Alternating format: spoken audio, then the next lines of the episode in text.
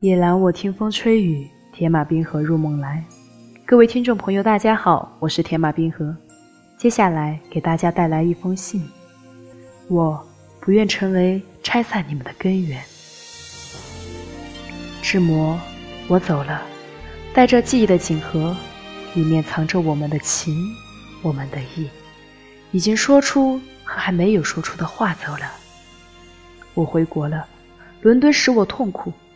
我知道你一从柏林回来，就会到火车站直接来我家的。我怕，怕你那沸腾的热情，也怕我自己心头绞痛着的感情。火会将我们两人都烧死的。原谅我的怯懦，我还是个未成熟的少女，我不敢将自己一下子投进那危险的漩涡，引起亲友的误解和指责。社会的喧嚣与匪难。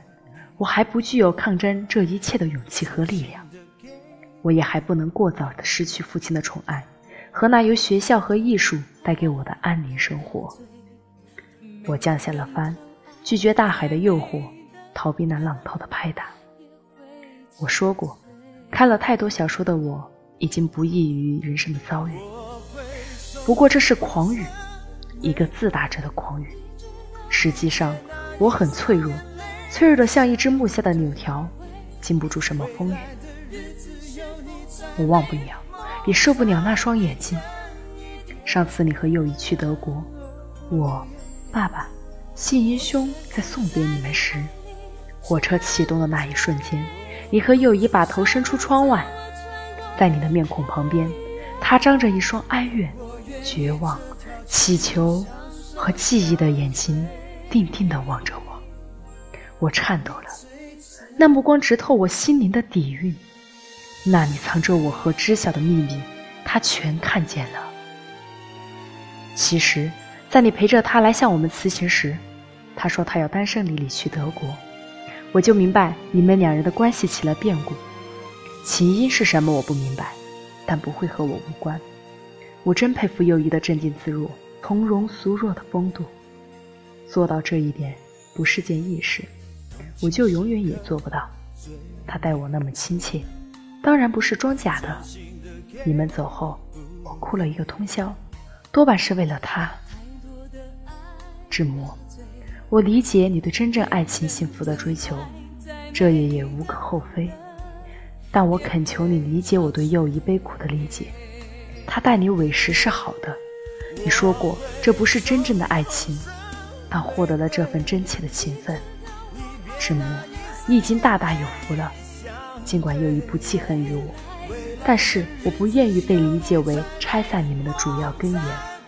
他的出走，使我不能再在伦敦居住下去。我要逃避，逃得远远的，逃回我的故乡，在那里浓荫如盖的棕榈、幽深的古宅来庇护我，庇护我这颗不安宁的心。我不能等你回来后再做这个决定。那样，也许这个决定永远也无法做出了。我对爸爸说：“我很想家，想故乡，想马上回国。”他没问为什么，但是我知道他一切都清楚。他了解我，他永远是我最好的朋友。他同意了，正好他收到一封国内的来信，也有回国的一丝意向。就这样，我们就离开了这流着我的眼泪。多于微笑的无毒。我不能明智如那个摔破碗盆、头也不回的阿拉伯人。我是女人，总免不了拖泥带水，对过去要涂去留念的一瞥。我留下这一封最后的紫信。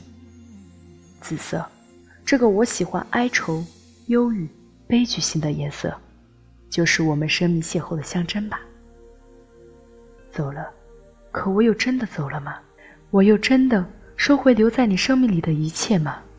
又真的奉还了你留在我生命里的一切吗？我们还会重逢吗？还会继续那残断的梦吗？我说不清楚，一切都交给那三个纺线的老婆子吧，听任他们神秘的手将我们生命之线拉扯的怎样？也许，也许。只是，我不期待，不祈求。微微。